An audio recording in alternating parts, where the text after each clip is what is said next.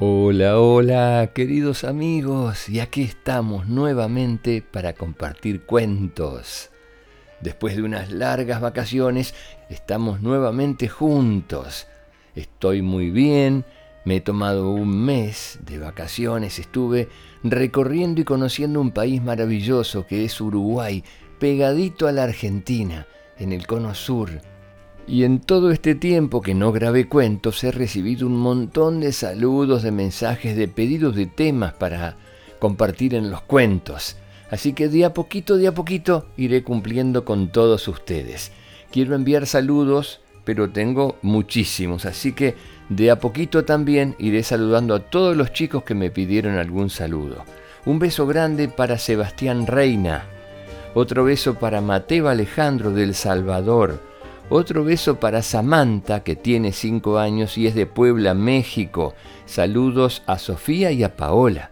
Desde Colombia, Viviana Ruiz y su niña. Un beso muy grande para ustedes. Otro beso para Martina, Rafaela, de cinco años, es de Quito, Ecuador. Envió un dibujito, muchas gracias.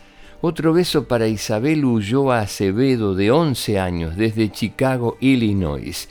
Otro beso para Santiago Hernández, cumplió nueve años el 7 de enero y lo quiero saludar aunque sea un poquitito más tarde. Para finalizar, Luna y su mamá desde Coyhaique, Chile. Bueno, hay muchos más saludos, pero será en un próximo cuento, en los próximos cuentos. Les quiero contar que muy, muy, muy pronto vamos a habilitar nuestro canal de YouTube con cuentos, con cuentos escritos por el tío Jorge. Así que espero que también me empiecen a seguir a través de YouTube como me siguen en Spotify y además en las redes sociales. Muchos besos para todos. Me pueden escribir a que suenes con colores o ingresar a la página www.quesueñesconcolores.com que la página se está renovando día a día. Bueno, ahora sí chicos, Vamos al cuento de hoy. Había una vez un inmenso, inmensísimo, inmenso campo de girasoles. Era como una luminosa alfombra amarilla, tendida desde la orilla del camino hasta más allá del horizonte. Era un campo de girasoles orgullosos. Cada uno quería ser el primero y se empujaba para ser más alto que el otro ni siquiera se hablaban. Solo les importaba crecer y crecer, amarillear cada vez más radiantes y siempre girando para no perder de vista el sol. El sol no les llevaba el apunte. Seguía su camino tan alto, tan solo. Así durante el día. Y durante la noche, cuando el sol se ocultaba, los girasoles no tenían nada que hacer. Mustios y aburridos, se doblaban sobre sus tallos, bostezaban y se quedaban dormidos hasta el nuevo amanecer. Entonces, cuando el sol aparecía, los girasoles empezaban a levantarse. Eran entre tantos girasoles. Había uno que nació más tarde. Por más que se estiraba y se estiraba, no lograba asomar su cabecita paliducha por entre las de sus hermanos, y ni siquiera podía imaginarse cómo era ese sol tan admirado, tan elogiado, tan adorado. Solamente por la noche, cuando los demás se dormían, nuestro girasol pequeñín podía ver el cielo. Entonces, por supuesto, el sol ya no estaba. Su tibieza y su luz ya no estaban. Sin embargo, otra luz envolvía las copas de lejanos eucaliptos. Esa luz provenía de un disco de plata que navegaba entre millones de estrellas. Esa luz misteriosa decía, no soy el sol, soy la luna.